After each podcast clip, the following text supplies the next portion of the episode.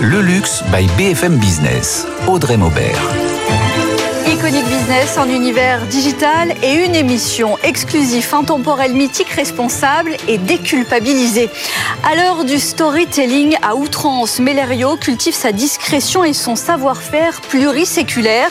Le joaillier qui a fait de ses créations colorées d'ailleurs, puisque son nom, sa carte de visite, diadème, ballon d'or et tant d'autres, rencontre aujourd'hui avec la 14e génération de ces Lombards arrivés à Paris, Laure Isabelle Mellerio et dans Iconic Business plus industriel, Ecopel dans les coulisses de ce qui est devenu une tendance, un engagement, une évidence, la fausse fourrure. Son directeur général, Christopher Sarfati, est dans les désirables de la semaine.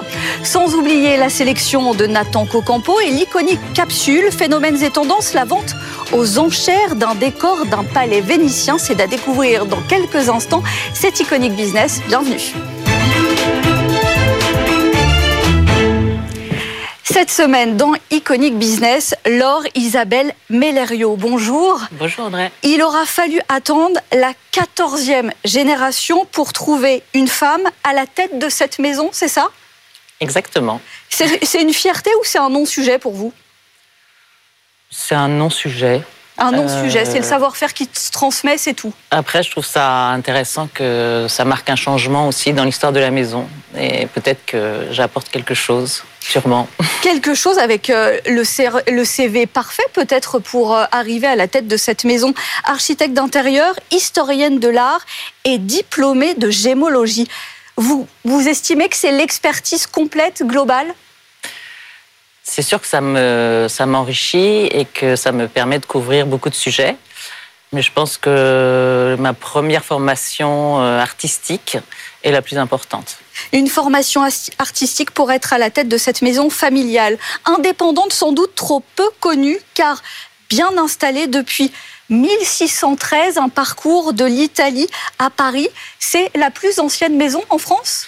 C'est la plus ancienne maison de joaillerie du monde du monde complètement. On va en dire plus en détail, hein, mais pas trop pour l'heure, parce qu'on va découvrir avec Juliette Weiss, qui vous a rencontré il y a quelques jours dans les archives de la maison, dans vos archives. On regarde tout de suite et on en reparle.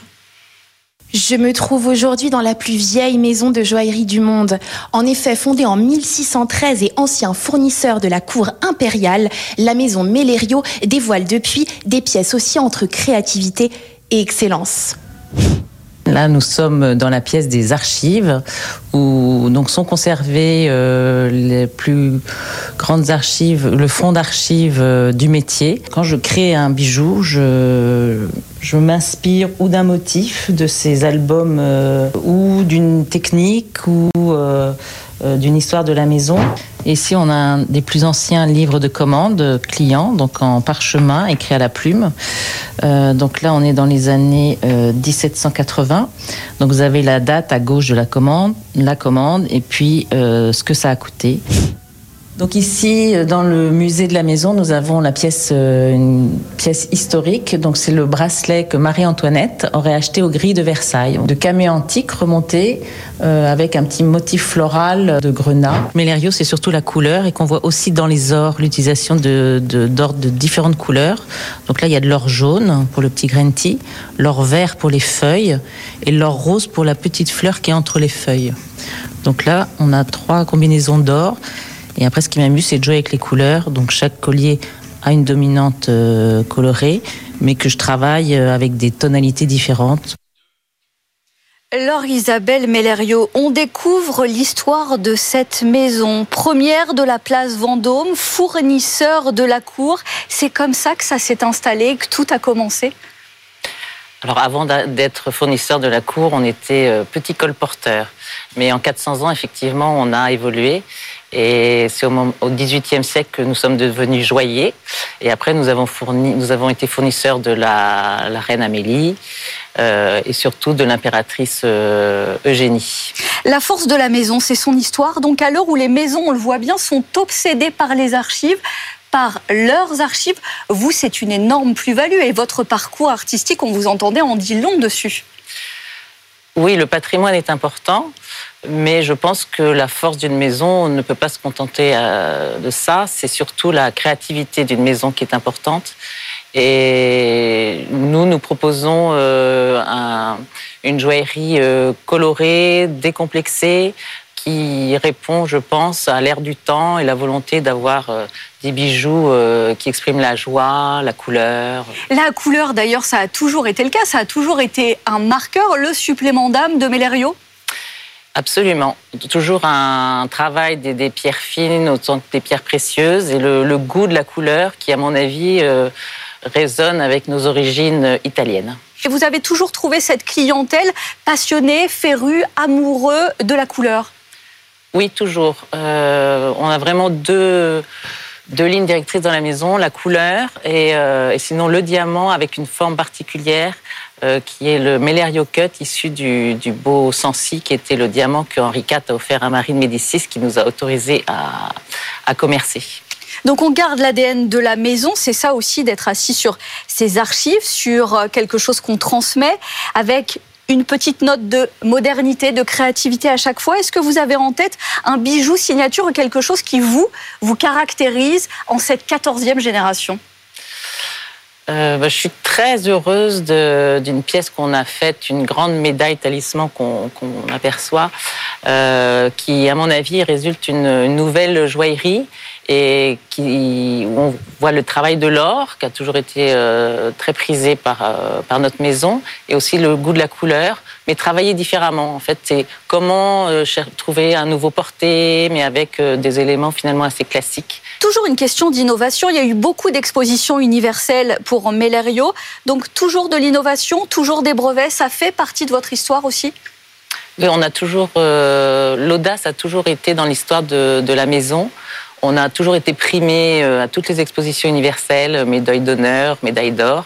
Et donc on essaye voilà, de, suivre cette trace et de faire des recherches audacieuses. Au terme de euh, tous ces décennies, ces siècles passés, qui est le client de Melerio Un client qui a évolué, d'abord peut-être collectionneur, un client à l'étranger. Il y a un lien aussi particulier avec, euh, avec le Japon. Donc c'est un client qui s'est rajeuni et qui a évolué au fil du temps, au fil des années? Oui, donc un client qui a beaucoup évolué, qui est plus jeune et qui est plus international. Nous, nos nationalités euh, euh, majeurs sont les, Japonais qui ont mhm. le goût, grand goût du, patrimoine et du savoir-faire, et euh, les Américains qui aiment beaucoup la, couleur et, une joaillerie aussi décomplexée. C'est lié aussi à leur manière d'arborer le bijou aux États-Unis, notamment avec une actualité, avec une installation à New York, non?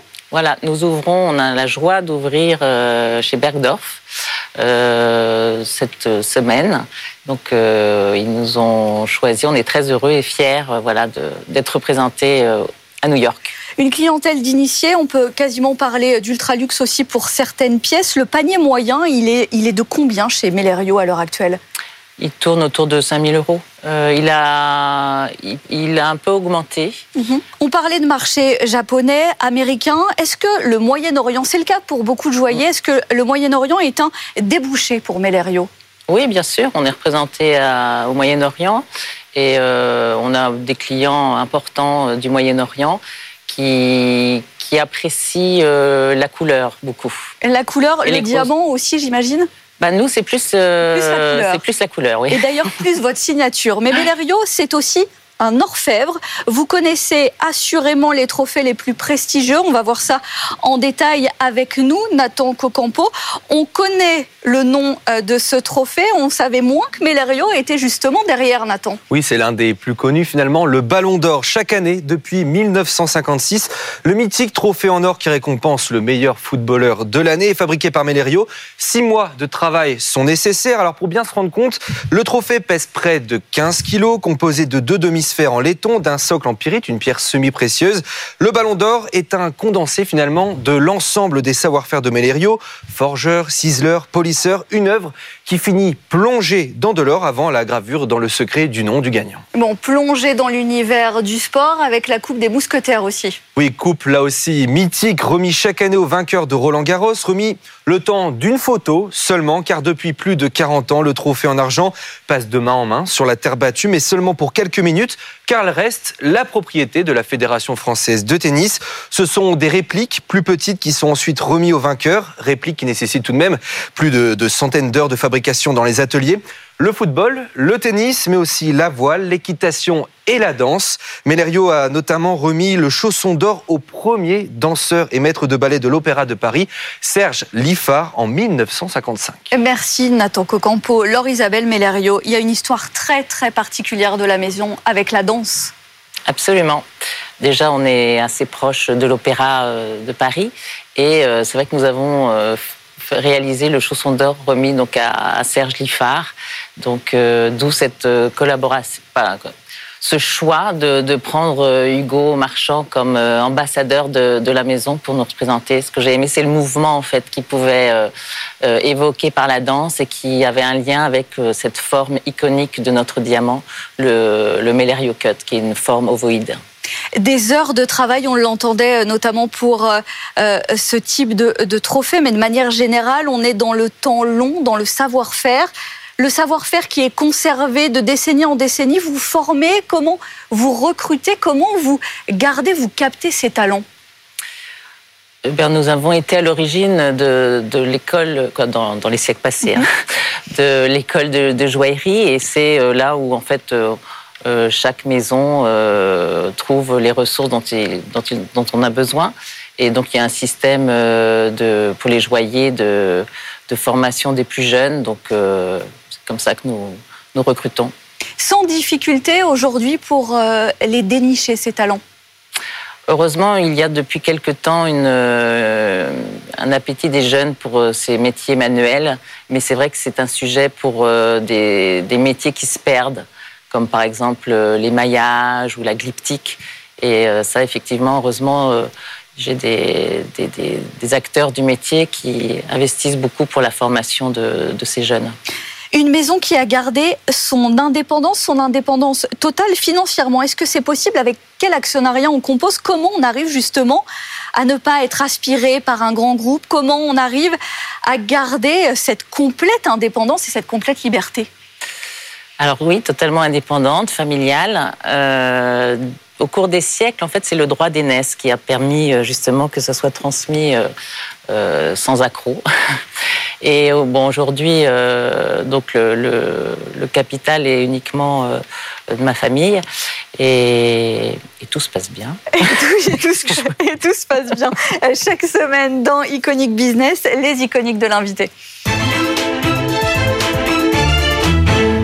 On reste dans le très beau avec vous, Laure Isabelle Mellerio, avec en premier lieu ce que vous considérez comme le symbole du luxe, le beau Sancy. Qu'est-ce que c'est?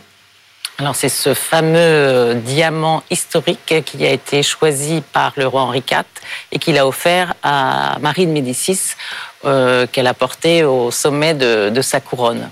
Comme Marie de Médicis nous a autorisé à commercer, c'est sûr qu'on a un lien particulier avec cette pierre dont on a euh, du coup travaillé notre euh, taille spécifique de diamant, le Melerio Cut. je vous invite d'ailleurs à venir découvrir les images si vous nous suivez à la télévision ou en, replay. Vous parlez aussi de, de symbole du luxe. Il y a cette capacité, cette opportunité, ce privilège de se plonger dans la nature vierge. C'est ça pour vous le luxe? Absolument. Déjà, personnellement, moi, j'ai besoin de me ressourcer. J'ai besoin d'aller au, cœur de la nature, me retrouver, m'inspirer. Et en plus, c'est quand même euh, la caractéristique de la maison, le naturalisme. Donc, il y a un double lien. Et euh, pour moi, c'est vital, en fait, ce contact. Tout ça autour du privilège ultime qu'est le temps. Oui, absolument. Le temps, je pense que ce doit être le nouveau luxe. Euh, et d'ailleurs, à la fin de l'exposition que le comité Colbert a faite euh, en 2019 pour, les 10 000 ans de, pour évoquer les 10 000 ans de luxe, l'exposition se terminait sur ce grand sablier. Et euh, ça, tout le monde avait réfléchi. Et je pense qu'aujourd'hui, c'est ça, avoir le temps pour, pour notre maison. Le temps, c'est aussi le temps de la transmission. Donc, c'est aussi très important. Euh, et le temps aussi pour la création, de pouvoir se, avoir le temps de, de créer. Le temps de la transmission, Marie-Laure, Isabelle Mellerio, la prochaine génération, elle se prépare? Elle est déjà là. Elle est déjà là. Donc voilà, je travaille, j'ai la, la, joie de travailler avec mon fils aîné, qui est directeur commercial, et ça, c'est une grande joie. Merci beaucoup Laure Isabelle Mellerio d'avoir été avec nous dans Iconic Business. Dans un instant, la tendance fausse fourrure Ecopel s'est imposée comme le fournisseur, mais tout de suite c'est l'Iconic Capsule Phénomènes et Tendances plongée dans cette photo aux enchères d'un palais du décor, d'un palais vénitien. Iconic Business, le luxe by BFM Business. Le baroque vénitien est à la fête chez Sotheby's. Le décor du palais du comte et de la comtesse Volpi est mis aux enchères. Fauteuil en bois euh, doré vénitien, console, miroir, banquette et œuvres d'art. Une vente de près de 300 lots qui aura lieu à Paris le 28 février un palais historique du XVIe siècle qui abrite des trésors du mobilier italien euh, de la Renaissance au XIXe siècle, mais surtout un lieu qui incarne toute l'essence de la vie mondaine vénitienne. Surnommé le Doge de Venise, le comte de Volpi est un homme de culture. En 1932, il crée la Mostra de Venise. C'est dans ces années-là que s'organise au sein du palais de grands bals qui voient passer euh, Coco Chanel ou encore le duc et la duchesse de Windsor, des mondanités qui se poursuivront après la mort du duc euh, sous l'égide de sa deuxième épouse puis de son fils. Le palais verra passer euh, Jean Cocteau, Lorraine Bacal, Maria Callas, mais aussi euh, Andy Warhol, Elizabeth Taylor ou encore Jack Nicholson. Rendez-vous donc le 28 février dans la Galerie Charpentier pour retrouver l'ensemble de la collection. Iconic Business, le luxe by BFM Business. Les désirables de la semaine, tout ce qui nous a fait envie, séduit et intrigué ces derniers jours. Notre sélection cette semaine avec Christopher Sarfati, directeur général d'Ecopel. Bonjour. Bonjour. Et la sélection, évidemment, comme chaque semaine, de Nathan Cocampo avec le chef-d'œuvre retrouvé de Klimt. La barre est haute déjà. La barre est haute. Un tableau disparu. Le portrait de Mademoiselle Lizer de Gustav Klimt, peint en 1917. On le pensait détruit pendant la mm. Seconde Guerre mondiale. On ne disposait que d'une photo en noir et blanc prise en 1925 lors d'une exposition. Et finalement, 100 ans après, il est réapparu à Vienne. Et c'est un véritable chef d'œuvre qui pourrait atteindre des records lors de sa vente aux enchères prévue le 24 avril prochain. Il est estimé entre 30 et 50 millions d'euros. Louis Vuitton dévoile une enceinte portable version sac à main. Pharrell Williams, directeur artistique, a imaginé cet objet passe-partout disposant d'un mousqueton. Mousqueton donc pour accrocher à un sac de voyage, à une ceinture par exemple. Pensé donc comme un accessoire de mode. La technologie n'a pas été mise de côté pour autant. Audrey, l'enceinte portable se veut puissante, fabriquée par Harman, spécialiste de l'audio. Autonomie de 17 heures, trois versions sont disponibles. Argent, cuivre ou version camouflage sont pris autour de 9000 euros. Oui, c'est du détail. Une nouvelle expérience immersive qui est proposée dans la galerie des serres du château de Chantilly. Le banquet augmenter. Une collaboration avec Snapchat pour plonger au cœur de la gastronomie du 19e siècle. Donc euh, sur cette table majestueuse du duc d'Aumale, 24 places assises. Mais une place supplémentaire a été ajoutée au bout avec un QR code, un simple scan. Et vous verrez apparaître sous vos yeux des plats somptueux, œufs angelés, baba au rhum. Le tout dans de la vaisselle, elle aussi d'époque, vaisselle virtuelle. Un banquet donc virtuel proposé par le chef Clément On Verja. vraiment donc oui, exactement. Pour finir, de la cuisine, mais En vrai, cette fois-ci, euh, c'est la Philharmonie qui accueille un nouveau restaurant, l'Envol, situé au sixième étage. Le cadre gastrono la carte gastronomique est signée par le chef Thibaut Spiwak, chef qui est passé notamment par euh, l'émission Top Chef, reconnu pour sa cuisine durable, éco-responsable. Il avait d'ailleurs obtenu euh, une étoile verte au guide Michelin pour son engagement. À l'envol, vous dégusterez donc des produits de saison en circuit court, une cuisine très végétale, lentilles d'Île-de-France, champignons de Paris et même Audrey de la truite de la Villette. Bon, c'est complet. Merci Nathan Cobrampo. On vous retrouve bien évidemment pour une nouvelle sélection la semaine prochaine avec nous Christopher Sarfati, directeur général d'Ecopel. Bon, on va parler d'une véritable tendance, écrasante d'ailleurs, mais c'est à qui la fourrure animale C'est terminé. Pour vous, le débat n'existe même plus. Il existe toujours, puisqu'il y a, oui, il y a toujours euh, un certain nombre de pays dans le monde où encore la fausse fourrure n'a pas réussi complètement à s'intégrer sur les marchés comme les pays de l'Est, mhm. sur lesquels nous nous battons d'une manière assez conséquente et importante pour essayer de relever le défi et de leur faire comprendre que nos produits peuvent remplacer la fourrure animale. La fausse fourrure, c'est vous depuis combien de temps? Alors la fausse fourrure, on a commencé il y a 20 ans. Nous étions tout d'abord sur des produits euh, plutôt brillant, pas très agréable au toucher. Et puis le hasard a fait qu'on a rencontré une, une artiste pour moi euh, de la mode qui est Stella McCartney. Et qui nous a fait euh, partir dans des produits auxquels nous ne nous attendions pas, de la couleur, euh, des poils tels que le vison, le renard. Et on a essayé de se rapprocher de ces typologies de produits qui nous a permis de prendre au fur et à mesure les parts de marché. Stella McCartney, c'est un vrai engagement, hein, ne serait-ce que pour cette fausse fourrure, entre autres, mais pour tout ce qui est recyclé, upcyclé, etc. Vous fournissez quoi? Plus de 300 marques maintenant, y compris les plus exclusives? Bah, Aujourd'hui, nous sommes leaders sur ce marché. Mhm. C'est un marché de niche, mais nous connaissons je dirais bien, la demande de nos clients. Nous avons la pyramide, nous allons du produit du luxe jusqu'au produit, je dirais, de la consommatrice et consommateur, et nous arrivons euh, à faire tout type de produits. Nous n'avons pas de limitation. Chaque marque, chaque client a des demandes particulières et notre travail et notre savoir-faire est d'apporter la demande sur le marché. Oui, il y a eu de l'innovation en même temps finalement parce que maintenant on arrive complètement à faire illusion en termes de vraie fourrure, fausse fourrure. Les couleurs ont été un vecteur, mais c'est plus seulement le cas. Il y a eu une vraie innovation. Bah, c'est-à-dire qu'aujourd'hui, euh, quand on arrive avec des produits euh, comme cela, ce qu'on appelle nous un, vison, mhm. on arrive à reproduire à l'identique, que ça soit dans le toucher, que ça soit dans les couleurs et dans la version du produit la vraie fourrure. Donc aujourd'hui, c'est un petit peu has-been de porter de la vraie fourrure, sachant qu'on est capable, vis-à-vis de toutes ces typologies de matières et ces types de produits, d'arriver à reproduire des vrais animaux sans tuer et sans, je dirais, abîmer notre beau monde. D'autant plus que le schéma de pensée a évolué et que les grandes marques et les grandes maisons se sont positionnées justement, ce qui a aidé en termes de démocratisation. Vous parliez de niche, certes parce qu'on est dans la fausse fourrure, mais de moins en moins niche parce qu'il y a des vraies tendances. La mode est un éternel recommencement. Merci à la tendance il y a la fourrure partout cette année. Bah, c'est-à-dire que oui, aujourd'hui, dans toutes les marques de luxe et moins de luxe, euh, nous avons euh, des demandes d'une manière généralisée.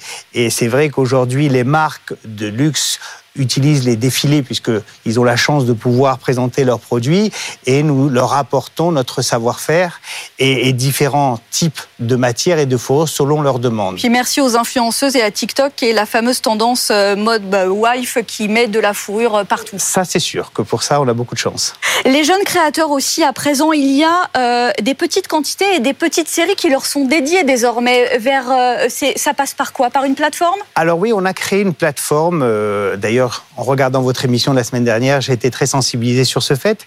En réalité, nous avons créé une plateforme qui s'appelle House of Offer.